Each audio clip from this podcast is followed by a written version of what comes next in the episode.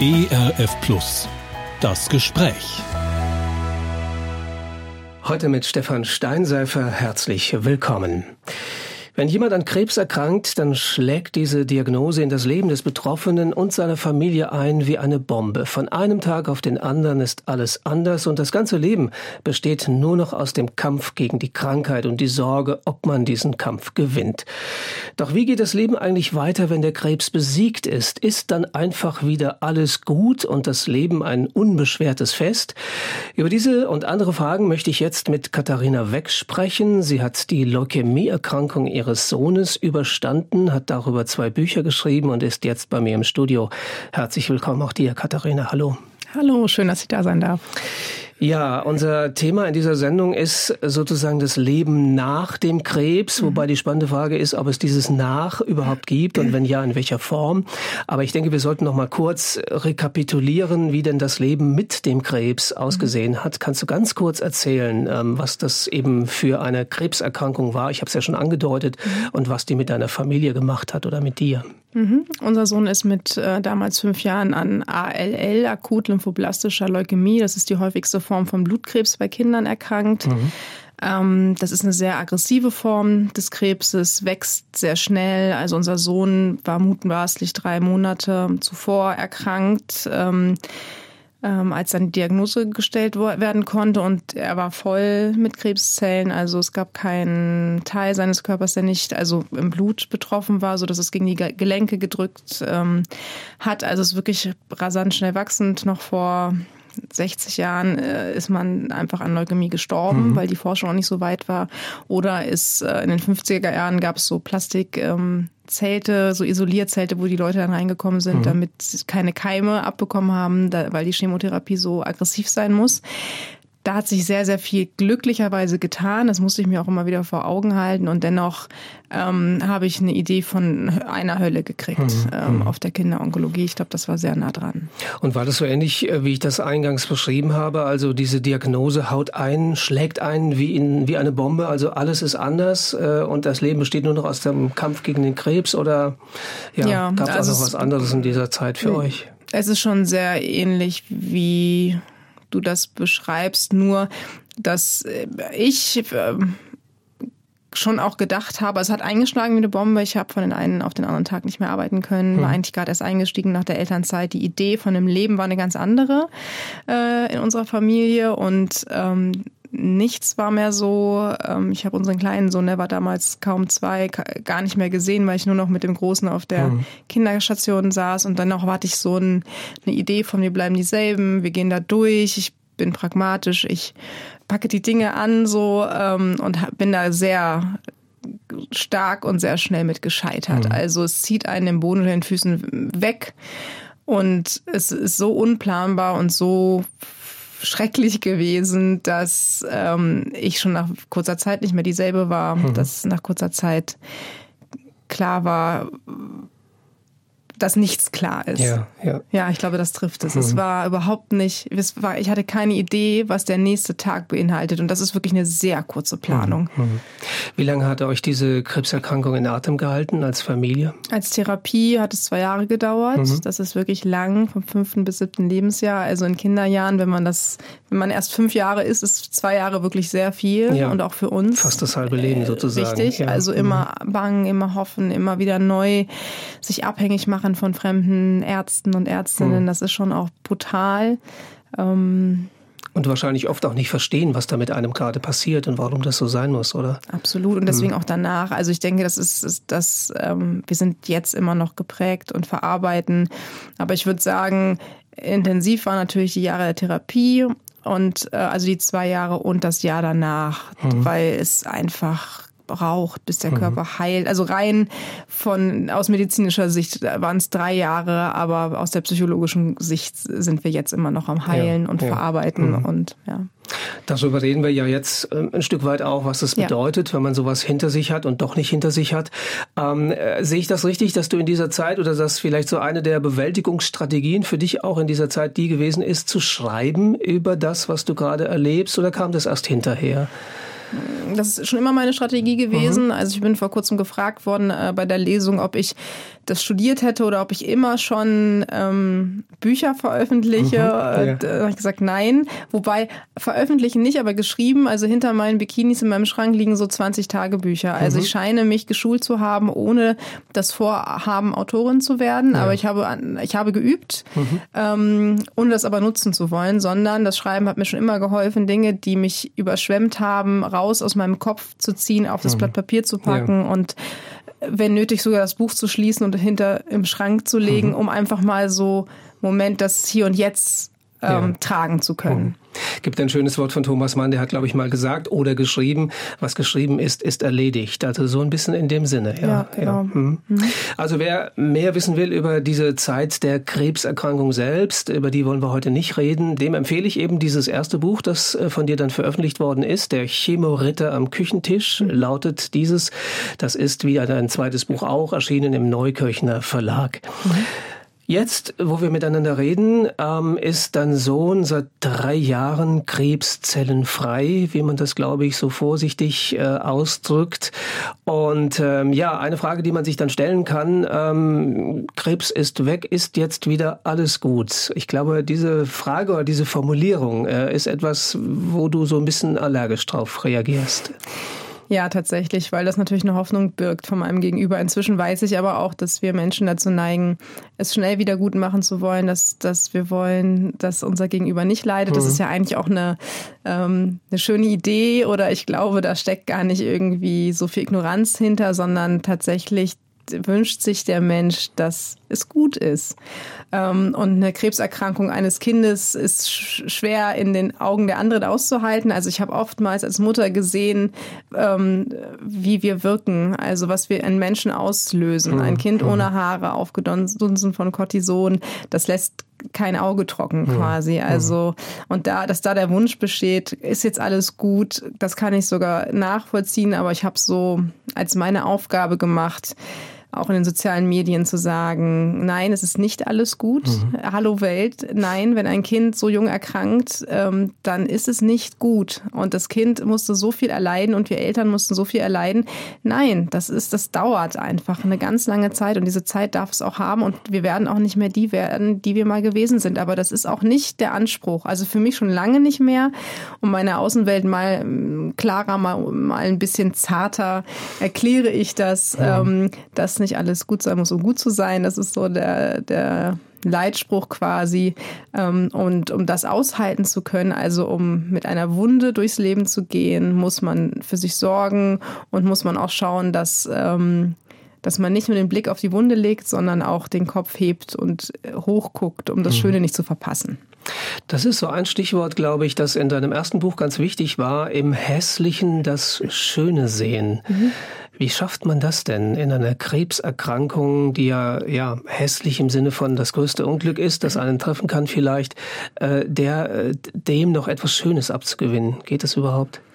Ich denke aus der Not heraus. Ich glaube nicht, dass ich, also ich habe nicht wie in meinem Studium wissenschaftlich überlegt, was gibt's denn jetzt für gute Konzepte in meiner herausfordernden Lebenssituation, sondern es ist entstanden in einem Moment, wo ich ertrunken bin, na, fast ertrunken. Ich mhm. bin es nicht, aber wo die Gefahr sehr groß stand und ich gemerkt habe, ich muss jetzt ganz schnell, ganz niedrigschwellig etwas tun, damit ähm, ich hier stehen bleiben kann, weil ähm, zusammen mit meinem Mann äh, ich die Fürsorge für diese beiden kleinen Jungs habe. Mhm.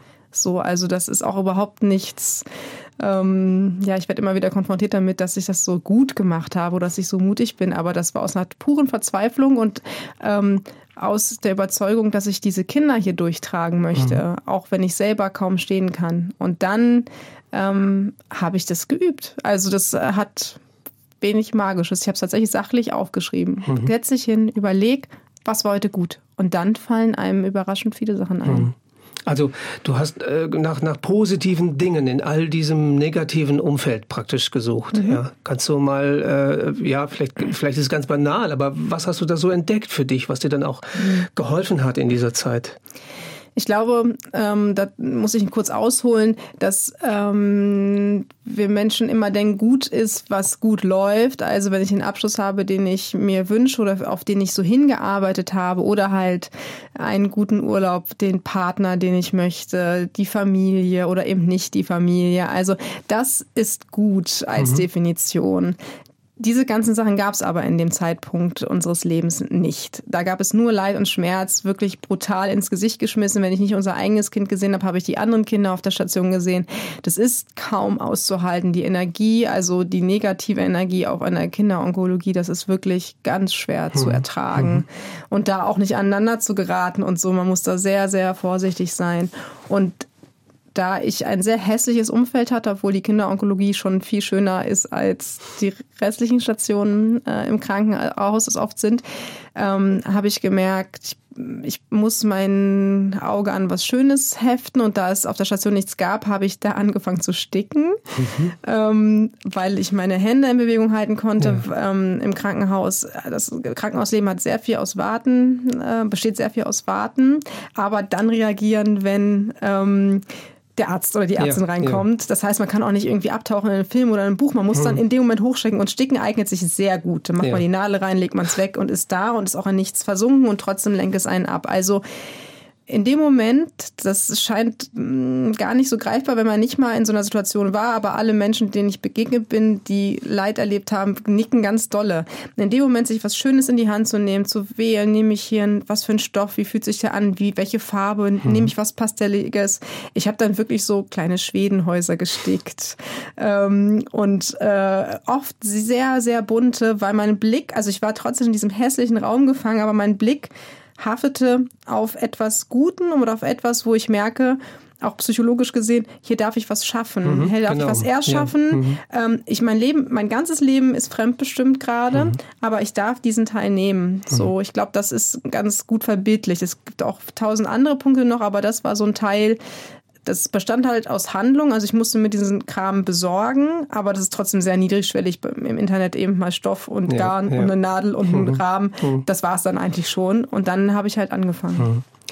Vielleicht sollten wir noch nachtragen, dass du von Beruf Sozialpädagogin bist. ja. Also du hast auch sozusagen, ja, ich muss so, es quasi so stelle ich es, äh, stelle ich es mir jetzt vor, dass du auch äh, immer mal wieder vielleicht äh, deine Situation aus so einer professionellen Perspektive vielleicht auch betrachtet hast, oder? War das so, dass du da auch von außen noch mal gelegentlich drauf gucken konntest und dich fragen konntest, was geht hier ab und äh, wie kann ich mhm. das, wie kann mir vielleicht mein Beruf äh, zur Hilfe werden an der Stelle? Also ich glaube, es ist ähnlich wie bei Mutterschaft. Das hilft einem manchmal überhaupt nicht, dass man okay. das studiert hat, Aha. weil äh, äh, bei den eigenen Kindern, die liebt man ja im Gegensatz zu den Klientinnen. Ja, so, okay. die treffen einen auch viel. Und so ähnlich war es tatsächlich mhm. auch mit der Erkrankung. Was mir geholfen hat, ist, dass ich keine Scheu hatte vor der Annahme ähm, von Hilfsangeboten. Mhm. Also ich mhm. wusste, dass es viel gibt. Ich äh, kannte mich aus, weil ich in der Szene unterwegs gewesen bin zuvor. Ähm, und deswegen haben wir uns schnell als Familie in Form von Einzelverhilfe und Therapie ähm, Formen gesucht, die uns unterstützen. Mhm. Aber auch da war das erstmal richtig schwierig, weil ich auf der anderen Seite des Tisches saß, von einem auf dem ja. anderen Tag. Ich war, mhm. Erst habe ich Hilfe gegeben und dann habe ich selber, das ist schon in dem Moment sehr schwierig gewesen, aber für den Einstieg wieder ins Berufsleben, glaube ich, äh, ist das sehr gut. Ich denke, ähm, dass den Platz, den ich besetze, den kann ich nochmal mit einem ganz anderen Blick machen, wenn man mhm. mal auf der anderen Seite gesessen hat. Ja. Stichwort Einstieg in das Berufsleben. Wie ist es nach der Chemo, nach der letzten Chemotherapie, nach dem offiziellen Abschluss, könnte man ja sagen, der Krebstherapie ähm, weitergegangen? Für dich persönlich, für euch als Familie? Mhm. Ähm, ein halbes Jahr nachdem die Therapie abgeschlossen wurde, haben wir unseren dritten Sohn bekommen. Das heißt, mhm. erstmal war es wieder ein Ausnahmezustand im Positiven. Wir hatten uns das gut überlegt und das war wunderschön, weil der Fokus auch für unseren älteren Sohn war das einfach super. Mhm. Der Fokus weg von ihm ja. hin zu etwas Neuem. Alles wurde nochmal durchgemischt, aber mit einer gewissen Entscheidungskraft ähm, für das neue Leben. Ähm, das war wirklich schön, vier Monate lang und dann kam die Pandemie und dann war es oh wieder sehr, sehr, sehr anstrengend mhm. und ich gehe gerne ins Zwiegespräch mit Gott und schimpfe auch oder sage, ey, du hast mir dieses Leben, ähm, das schreibe ich auch in dem Buch, äh, du hast mir das Ganze hier quasi eingebrockt und dann schütte ich so all meine Sorgen vor ihm auf und sage, okay, bitte, sortier das. Hm, äh, mach was und oft komme ich so. mir dann einmal hm. vor, wenn er schon, der sortiert immer so ganz schnell schöne kleine Stapel und denke ich so, okay, wenn du es jetzt schon vorsortiert hast, kann ich jetzt auch mithelfen. So, okay, dann sortieren wir weiter zusammen und das hat dann so eine Verbundenheit, wie wir da beide unten, so stelle ich es mir auf jeden Fall vor, wenn so eine, wenn es so eine Situation gibt. Und da gab es, das war auf jeden Fall ein Moment, wo ich gedacht habe, erst erkrankt unser Sohn an Krebs, dann kämpfen wir, sind isoliert. Das mhm. ist ja ein großer Teil. Wir waren wahnsinnig isoliert als Familie. Mhm dann entscheiden wir uns, sind mutig und dann kriegen wir so eine Pandemie, wo wir wieder isoliert werden, um die Ohren gehauen mit einem traumatisierten Schulkind, einem Kindergartenkind, was eh immer so zwischen, immer so mitgeschleift wird und einem Säugling. Mhm. Ähm, das fand ich schon reichlich unfair. Mhm. Stichwort traumatisiert. Ähm, das ist, glaube ich, etwas, was ähm, sich vielleicht viele Außenstehende auch gar nicht klar machen, was eine solche Krankheit wie der Krebs und auch die Todesbedrohung, die ja letztlich da drin steckt, mit den Betroffenen macht. Also würdest du das so sagen? Es ist ein Trauma, was vielleicht bei dir äh, aber, und auf jeden Fall bei deinem Sohn ähm, zurückgeblieben ist. Und wenn ja, wie wirkt sich das aus? Auf jeden Fall. Also bei unserem Sohn ganz konkret wirkt es sich so aus, dass er jetzt erst versteht, was da passiert ist mit mhm. ihm und dass er jetzt erst Erinnerungen bekommt, die nicht nur aus ich darf so viel Serien gucken, wie ich will, mhm. besteht. Das war nämlich lange Zeit so und auch an ganz viel abgeben. Also als Fünfjähriger kann man nur bedingt Dinge begreifen. Also er hat verstanden, dass er sterben kann. Das ist, ist ihm klar gewesen da sind wir auch offen, also es ging auch gar nicht anders. Das mussten wir ihm natürlich erzählen. Die Bedrohung war in jeder Ecke auf der onkologischen ähm, Station. Wir sind aber vorbereitet, was das angeht und werden, wenn das mehr wird, sind auch in, in, in Kontakt mit äh, professionellen, mit professioneller Begleitung, wenn mhm. das mehr wird. Das durften wir ihm auch so zurückmelden, dass man das gut auffangen kann, mhm. dass wir ihn da begleiten, dass, äh, dass er nicht mit 30 irgendwo sitzt und denkt, was ist denn jetzt mit mir los, mhm. sondern es ist gut, dass das jetzt kommt. Er darf sich daran erinnern. Ich habe damals auch aus der Not heraus, ich bin in dem neuen Buch gibt es Fotos, die ich gemacht habe, weil Fotos, also Schreiben und Fotografie ist so ein kreativer Ausdruck von mir oder auch ein Hobby. Und ich habe damals ähm, nicht auf der Station, das fand ich zu intim, auch für die Menschen, die da mhm. waren, aber ich habe ihn begleitet mit der Kamera, auch begleitet, wie er die Haare verloren hat, wie sie wieder kam. Und daraus habe ich ein Buch gemacht, habe das aus meiner Sicht genannt.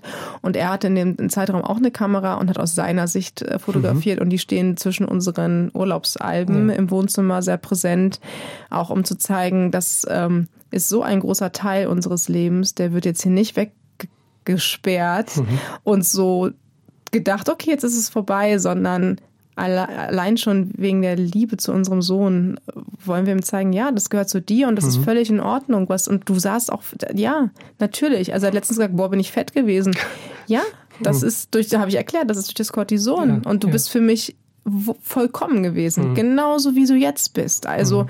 das so zu besprechen, äh, um ihn da aufzufangen. Und bei mir äh, hat es bis jetzt quasi gedauert. Ähm, ich hatte immer so wieder den Drang einzusteigen beruflich, weil ich so gern Sozialarbeiterin bin.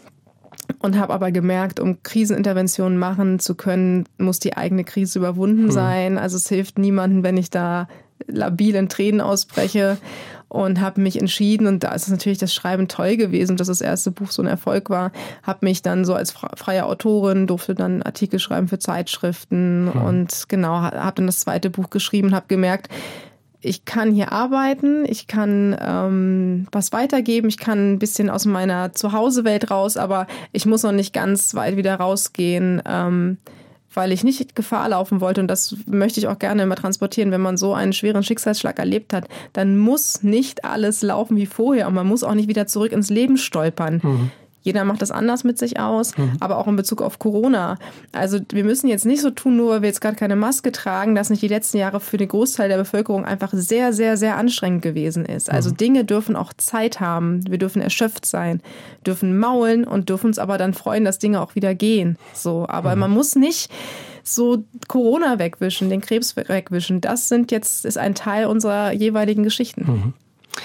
Sie hören ERF Plus das Gespräch heute mit Stefan Steinsäfer und der Sozialpädagogin, dreifachen Mutter und Autorin Katharina Weck. Sie hat rund drei Jahre lang mit ihrem Sohn gegen den Krebs gekämpft und in dieser Zeit das Schreiben für sich nicht entdeckt, sondern ausgebaut, kann man sagen, und den Mut gefunden, es auch dann sozusagen öffentlich zu tun, beziehungsweise die Bücher zu veröffentlichen. Jenseits meiner Grenzen, der weite Horizont, so heißt dein aktuelles Buch, von dem du gerade gesprochen hast, mit dem du auch auf Lesereise Reise unterwegs bist, erschienen wie bereits der Vorgänger im Neukirchener Verlag. Und in dem Buch ist ein relativ prominentes Thema die Selbstliebe. Mhm. Die ist ja oder hat ja gerade in christlichen Kreisen, wo du ja, glaube ich, auch dazugehörst, so in diese Kreise hinein, mhm. hat die Selbstliebe ja keinen besonders guten Ruf, um es vorsichtig zu sagen. Das mhm. schmeckt so ein bisschen nach Selbstsucht und Egoismus und eigentlich soll man ja seine Nächsten lieben. Mhm. Wie kommst du darauf, die Selbstliebe so stark zu machen in deinem Buch? Weil ich denke, dass Nächstenliebe ohne Selbstliebe nicht gelingt. Mhm. Also wir müssen zuerst uns selbst, uns selbst lieben, um den Nächsten lieben zu können. Mhm. Das wird oft vergessen und dann ist es keine Nächstenliebe, sondern eine Verpflichtung oder eine Idee, wie man helfen kann. Das kommt aber selten dann bei dem Gegenüber an, sondern wenn ich wirklich ähm, Beistand leisten möchte, da sein möchte, dann muss ich für mich selber sorgen. Dann muss ich gucken, dass ich stabil bin. Die Idee, also, wobei ich habe selten Ideen tatsächlich konkret im Konzept, sondern ich schreibe und dann entsteht das. Mhm. Ähm, aber ist daraus entstanden, dass ich über Instagram, über meinen äh, Kanal Zwei Söhne immer wieder gefragt wurde, mein Nachbar ist erkrankt, die Freundin meiner Mutter ist erkrankt. Das Kind, ähm, das ist auch gar nicht immer Krebs, aber es ist immer eine schwere Erkrankung gewesen. Das Kind äh, der, der Kita-Bekannten ist erkrankt. Ich möchte so gerne helfen, ich weiß aber nicht wie und ich traue mich nicht. Denen geht's jetzt eh so schlecht.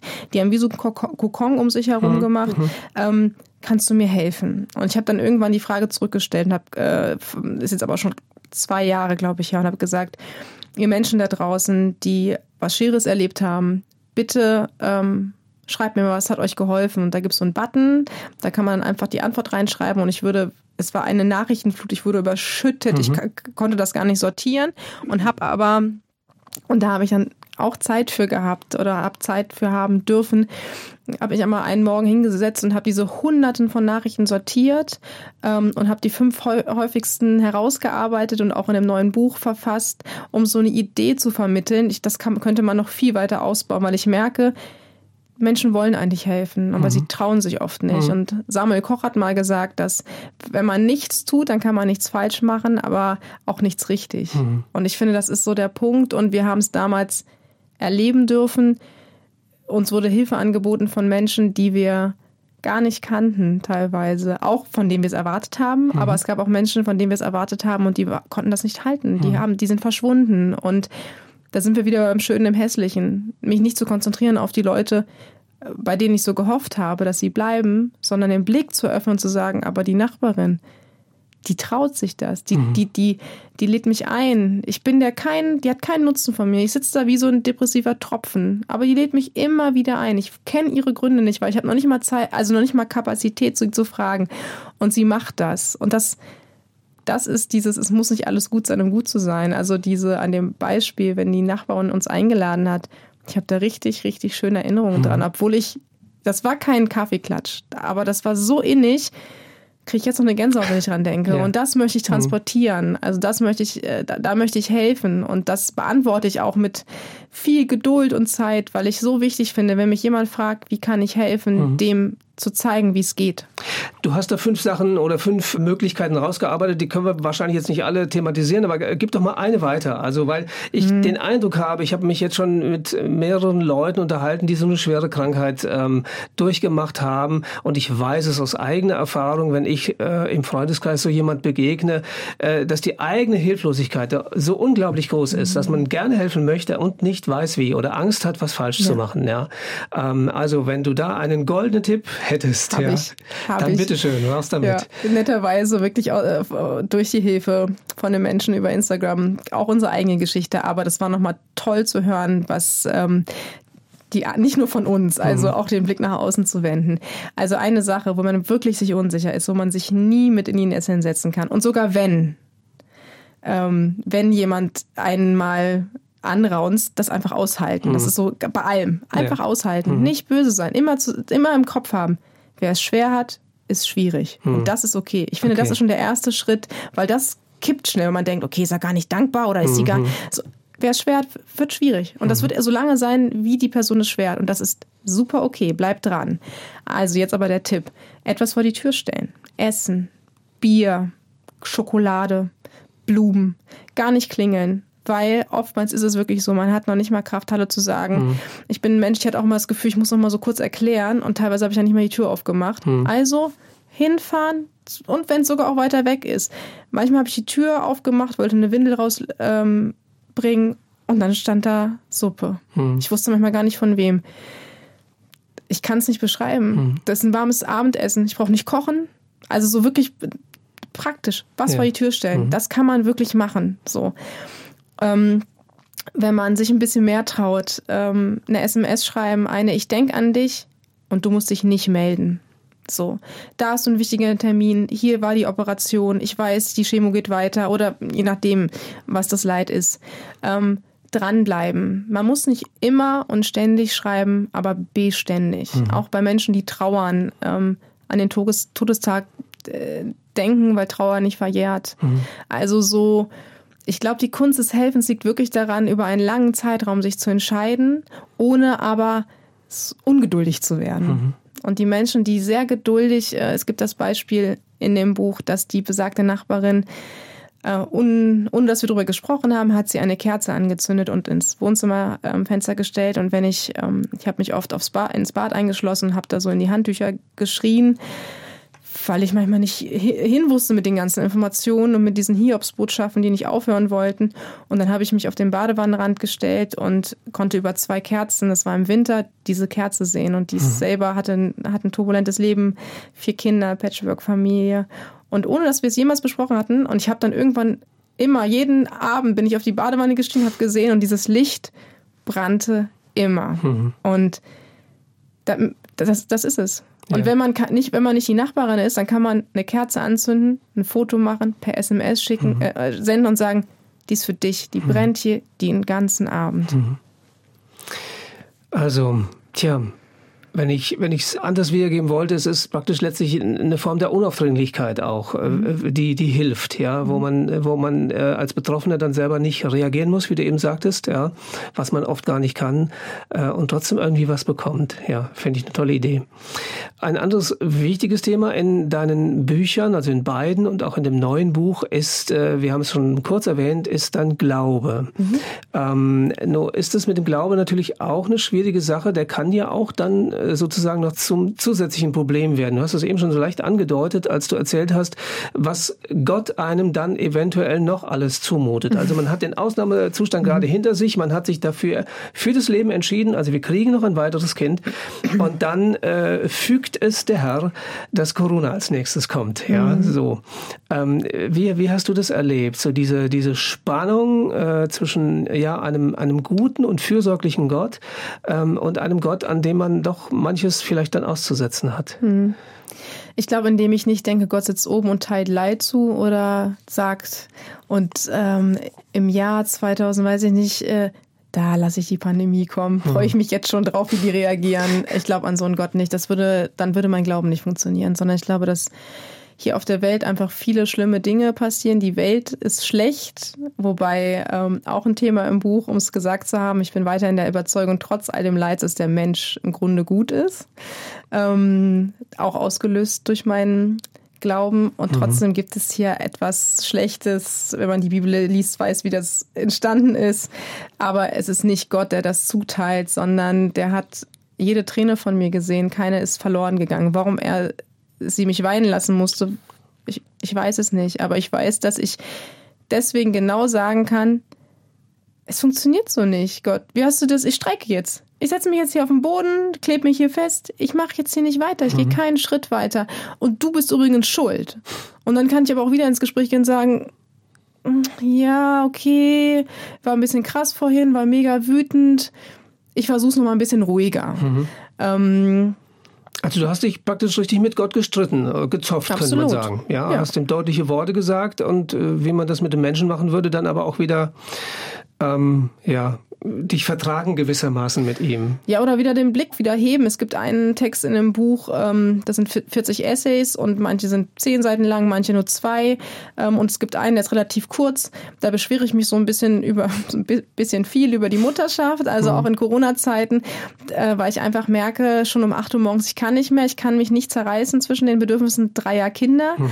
Ähm, und und sage so, hast du dir das eigentlich ausgedacht mit Erziehung und so? Ich habe das jetzt von allen Seiten angeguckt. Es ist zu viel. So, ich versuche, ich, ich, ich, ich haue hier ständig Pfähle in meinen Lebensacker. Guck mal meine, meine Hände an. Die tun weh, die haben Blasen. Mhm. So. Grinst du gerade, Gott? Echt? Was ist denn jetzt mit dir los? So, wie, was soll ich machen? Und dann sage ich, ich soll hier die Falte zwischen, meiner, zwischen meinen Augenbrauen massieren. Okay, fühlt sich gar nicht so schlecht an. Mhm, das ist also der erste Schritt. Ach, ich soll mich um mich kümmern. Okay, ich mache das noch ein bisschen mehr. Hast du? Und dann geht das quasi so weiter im Dialog. Mhm. Ähm, weil ich gerne Dinge verbildliche. Das ist natürlich, natürlich jetzt nicht Gott in meiner Küche und mhm. sage, ich soll meine Falte massieren. Aber das ist die Form äh, von Glauben, die ich verstehe.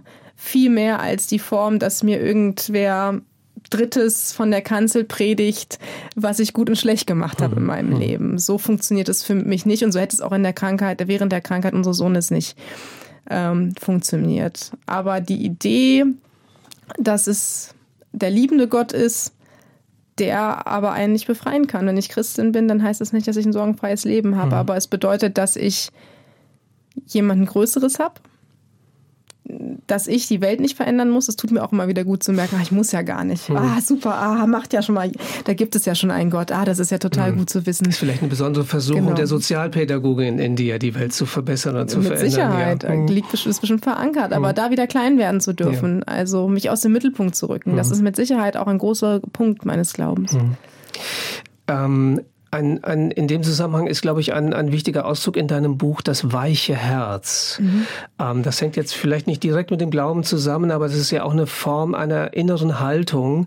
ähm, auf die Welt draufzuschauen, wie sie ist und dann weder zynisch noch bitter zu werden. Wie schaffst du es, diese, dieses weiche Herz zu bewahren oder, oder zu bekommen? Indem ich es warm einpacke. Also bewusste Entscheidung warm einpacken heißt, da sind wir wieder bei Selbstfürsorge oder Selbstliebe, ähm, Achtsamkeit, äh, zu schauen, was brauche ich. Also ich habe immer noch ein turbulentes Leben. Es ist immer noch nicht die Idee, die ich davon habe. Vielleicht wird die auch nie kommen. Ich bin inzwischen auch versöhnt damit. Ähm, aber es bedeutet, dass in meinem Alltag muss ich mich erstmal mit mir selber verbinden, damit ich andere versorgen kann. Und das ist in meinem, in meinem Alltag gerade so, dass ich immer vor allen aufstehe und dreimal die Woche ähm, ähm, habe ich in Corona, wie viele, habe ich irgendwas greifen wollen. Ich habe dann so ein Buch ist mir in die Hände gefallen, gar kein Schmuckstück, aber es ging so um Trainieren mit dem eigenen Körpergewicht. Und mhm. da kein Fitnessstudio offen hatte und Sport auch so etwas ist, was mich total erdet, habe ich angefangen, mich an Tischkanten hochzuziehen und an Türklinken und Liegestütze mit meinen Kindern auf dem Rücken zu machen und all so ein mhm. Kram. Und das habe ich beibehalten. Also dreimal in der Woche erde ich mich und verbinde mich und es tut mir unglaublich gut. Bevor das erste Kind kräht, habe ich schon für mich gesorgt. Mhm. Und also auf eine ganz körperliche Art und Weise. Richtig, ja? also aber das kein ist gedankliches Training, Meditation auch, aber, oder sowas. Ja, kann es auch sein, aber mhm. es kommt immer so an, drauf an und ich, ich, das fühlt sich einfach gut an. Das fühlt sich auch für meinen ganzen, für meinen Rücken und so. Ich merke schon, da passiert was, ja schon mal gedehnt worden. Aber das ist nicht der Schlüssel. Es gibt mhm. Menschen, die wollen gerne in Ruhe dann mit einer Kerze einen Kaffee trinken mhm. und das ist genau so. Also man muss erstmal in sich reinhören sich in dieser Welt, die schon wieder so schnelllebig angekurbelt, ich habe manchmal das Gefühl, sogar noch ein bisschen schneller, aber wir so viel nachholen müssen, mhm. sich da zu erlauben, ich setze mich jetzt mal hin, ich halte mich mal alleine aus und frage mich mal, was würde mir eigentlich morgens gut tun? Ich lasse mal den Griff zum Handy und äh, greife stattdessen etwas, eine Wärmflasche, einen Kaffee, einen Tee oder jetzt im Sommer, ähm, wenn ich keinen Sport mache, gehe ich bei uns auf die Terrasse. Ähm, da ist so der wilde Wein wächst da so runter und dann sitze ich da und das habe ich so aus dem Krebs auch mitgenommen. Dann gucke ich einfach den Teedampf quasi an. Mhm. Das ist dann wiederum auch eine ja eine Form von Meditation. Ja, hat was Meditatives. Genau, genau. also mhm. aber das sich bewusst zu machen und dann höre ich von oben schon Mama, Meli oder so, ne? Ich will was trinken. Unser Jüngster ist jetzt zwei. Ähm, Und dann gehe ich ganz anders rein, als wenn mhm. er mich weckt mit seiner Milchflasche, die er mir so auf den Kopf haut, mich schon direkt genervt. Aber wenn er mich dann ruft, freue ich mich auf ihn. Mhm. Und das kann man über den Tag verteilen. Das äh, konnte ich sogar in den Zeiten oder das habe ich mir genommen in den Zeiten zu Corona, wo alle da waren, weil ich gemerkt habe, ich ertrinke. Mhm. Das ist einfach wichtig. Mhm. Ich merke, wir, wir kreisen die ganze Zeit, du hast es ja gerade erwähnt, äh, um dieses, diesen Gegensatz, diese Spannung zwischen äh, Selbstliebe, Selbstfürsorge mhm.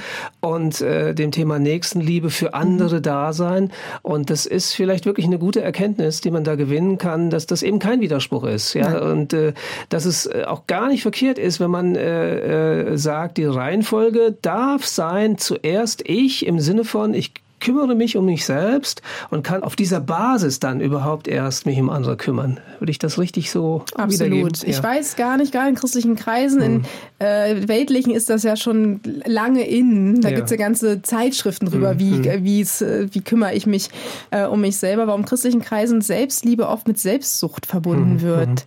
Das ist, Selbstliebe bedeutet, dass ich ein, dass ich mich selbst anerkenne, hm. dass ich mich selber mag. Natürlich kann ich mich nicht um andere kümmern, kümmern, wenn ich mich selbst super blöd finde. Das hat, das schließt sich aus. Da kommt mhm. natürlich auch mein Studium mir wieder zugute, weil ich das weiß. Also das ist ein wichtiger Teil der Sozialpädagogik, dass man lernt, ähm, wie man stabil bleibt im Team. Deswegen gibt es ja Supervision und, und, und, und, und Mentoring gerade in diesem Kreis, damit man eben nicht wegknickt, mhm. sondern damit man für die Menschen, die hilfebedürftig sind, weiter da ist. Mhm. Und das ist für mich als Mutter, als Sozialpädagogin und auch als Christin super wichtig. Das hat nichts mit Selbstsucht zu tun. Ich stelle mich auch nicht im Mittelpunkt. Ich kümmere mich, mhm. weil der Mensch, der sich um mich kümmern sollte, das soll nicht meine Schwester sein, nicht meine Freundin, nicht mein Mann, nicht meine Kinder, das bin ich. Mhm. Ich soll mich um mich kümmern. Und das ist eine Erkenntnis, die ist voll schön, weil dann, das, das, das ist ja auch etwas, was einen total befreit, mhm. weil Menschen nicht immer verfügbar sind. Auch ein Gott, die Verbindung ist da, aber das kennt, das, ja, kenne ich, das kennen auch andere. Manchmal antwortet Gott nicht mhm. oder man kapiert es gar nicht. Aber zu sagen, mein Glaube an mich ist, das, das verbindet mich mit meinem Glauben an Gott ich behandle mich gut, ich bin Gottes Geschöpf, das schließt sich nicht hm. aus. Hm. Gerade nicht. Ich, ich bin ja. immer wieder irritiert. Ähm, Gott liebt uns doch. Der ist ja nicht ärgerlich, wenn er sieht, wie gut wir uns selber behandeln. Also, ja. ist doch voll schön. Nichtsdestotrotz, das ist auch so ein bisschen deutlich geworden ähm, und das ist das letzte Stichwort, was ich jetzt auch noch äh, gerne ähm, aufgreifen möchte, ähm, scheint dein Leben manchmal auch ein ziemlicher Kampf zu sein. Ich glaube, das kommt auch in deinem Buch immer wieder als Wort vor. Ähm, äh, ein Kampf um eine gewisse Normalität ähm, und äh, ein Kampf auch um Frieden, also ein mhm. ruhiges Leben. Wie sieht dieser Kampf aus? Also es klingt ja zunächst mal sehr martialisch, sehr angestrengt. Mhm. Empfindest du das so? Ist es oft so? Nee, gar nicht. Aber ich glaube, ja, also, nee, gar nicht. Tatsächlich ist das erste, was mir einfällt. Doch, mhm. also ich, wir haben drei Söhne. Das Leben ist, also Kampf ist es in Bezug auf die nicht, aber das ist wirklich eine Lebensaufgabe, die wir da haben. Das mhm. ist schon verrückt und die sind noch sehr, sehr klein. Also, ich kämpfe da schon um Kraftreserven und mhm. so. Ich kämpfe nicht tatsächlich mit den Kindern, aber um, um die Möglichkeit, äh, die, die so, manchmal ist das, was ich habe, weit entfernt von das, was ich geben möchte. Das mhm. ist auf jeden Fall so. Aber ich habe nicht das Gefühl, dass ich ähm, mehr als andere, ich habe sogar manchmal das Gefühl, dass ich weniger Stress habe als andere. Ich bin immer wieder entsetzt darüber, was mir Leute aus ihrem normalen Leben mhm. erzählen. Mhm. Ähm, und ich denke, das habe ich mit aus dem Krebs genommen. In dem ersten Buch beschreibe ich das, dass ich in dem Moment, wo alles äh, reinbricht, ähm, dass ich da frei bin von Alltagssorgen, alles, mhm. was einen sonst nervt, das habe ich nicht mehr gespürt. Mhm. Und als Weil ich wieder du viel größere Sorgen hattest absolut, als das. Man ist, man, unser Keller ist damals vor Wasser gelaufen. Ähm, wir, also wir hatten so mit dem Haus ganz viele Probleme. Das hat mich alles nicht gejuckt. Ich habe das teilweise einfach gelassen den ganzen mhm. Tag. Sonst ja. hätte ich das gewischt und gemeckert ja, und, ja. Äh, und lass mich jetzt in Ruhe. Ihr seht auch, was hier los ist und so. Mhm. Das gab's ähm, alles gar nicht. Und dann gab es irgendwann einen Moment, da habe ich mich furchtbar aufgeregt über eine Alltagssituation und dann habe ich mich so hingesetzt und habe gedacht, oh, schön, ich kann mich wieder ärgern. Oh, Über die kleinen Dinge. Ja, ist ja, ja, voll schön. Hm. Und dann habe ich äh, mich aber entschieden, dass gewisse Bereiche nicht mehr in meine Skala des Ärgers hm. Einzug ja. äh, erhalten. Hm. Und das ist auch wirklich bis heute so geblieben. Es gibt Bereiche, ähm, die sind nicht mehr da. Ich habe hm unglaublich gut gelernt, das ähm, Unwesentliche vom Wesentlichen hm. zu trennen. Und ich patsche jetzt nicht in allerlei Leben rum oder so, aber ich höre manchmal zu und denke, oh, ähm, das tut mir so leid, dass du das so groß hm. empfindest. Ja. Ähm, ich glaube, das müsste es gar nicht sein. Hm. Aber ich genau, das ist, ich halte mich natürlich zurück, weil ich habe nicht das Patentrezept. Ja. Ich bin einfach froh, dass wir aus diesem großen Schmerz, und das sind jetzt schlussendlich sind es fünf Jahre Ausnahmezustand hm. in unserer Familie. Und ähm, wir haben letzte Woche einen Pool aufgebaut, die haben unsere Nachbarn uns geschenkt, die wollten sie nicht in meiner Garage haben. Das ist das größte Glück. Mhm. Ich saß letzten Samstag da und es war überall nass und auch dreckig und das Wasser ist schon grün und all so ein Kram, aber es ist so egal. Ich mhm. habe mich da in den Schatten gesetzt, hatte auch nicht das Gefühl, ich muss jetzt hier schaffen und machen und tun. Ich saß da einfach nur und habe gedacht, es ist gut. Mhm. Es muss nicht alles gut sein, um gut zu sein. Das ist ja auch ein Thema, was viele Menschen beschäftigt, nämlich die Frage der Zufriedenheit. Also Frieden und Zufriedenheit hängt ja eng zusammen. Würdest du mhm. sagen, du bist jetzt ein zufriedener Mensch? Oder hast Zufriedenheit gelernt? Ich, oder mit wenig zufrieden zu sein gelernt? Ich glaube, es ist, zu, es ist zu groß gedacht, zu sagen, ich bin ein zufriedener Mensch. Aber was ich absolut sagen kann, ist, dass ich mich jeden Tag neu für die Zufriedenheit entscheide. Mhm. Ich habe das schöne Wort in deinem Buch gefunden, die Momentzufriedenheit. Also nicht ja. die große, dauerhafte Zufriedenheit, sondern immer wieder, dann doch wieder bei den kleinen Dingen, ja. über den Pool oder was mhm. auch immer zufrieden zu sein. Ja. Wer ist das? Ja. Absolut. Du hast es jetzt schon ein paar Mal erwähnt. Äh, das ist so ein Motto, das ähm, hast du von der Schriftstellerin Helga Schubert übernommen, wenn ich das richtig in Erinnerung habe, ähm, in deinem Buch. Es muss nicht alles gut sein, um gut zu sein. Mhm. Ähm, Erklär es noch mal ein bisschen genauer. Also ähm, eigentlich, äh, es ist ja so ein Slogan, ja, äh, den man oft sagt, ja, entweder als Frage oder als Feststellung, alles gut, ja, mhm. wenn man sich begegnet, ähm, oder äh, was ich so liebe, ähm, dass jemand sagt, ja, es wird alles gut, ja, mhm. dann frage ich immer zurück, die Frage ist nur wann, ja, und, und wo. Ja, ja, genau. Ähm, und mhm. äh, insofern, äh, wie, in, inwiefern würdest du sagen, es muss nicht alles gut sein, um gut zu sein? Es ist ja ein Widerspruch eigentlich. Ja? Also ja. wie kann etwas gut sein, wenn es doch nicht gut ist? Ich glaube, das liegt mit dem Streben nach Perfektionismus oder nach der Idee vom Leben zusammen. Also, so mehr ich mir vorstelle, also Ziele sind total gut. Mhm. Ist völlig in Ordnung, sich Ziele zu setzen. Ist auch total in Ordnung, Träume zu haben. Man darf dabei aber nicht vergessen, dass ich nicht weiß, was der nächste Tag birgt. Ich weiß es nicht. Ich weiß nicht, was der für mich bereithält.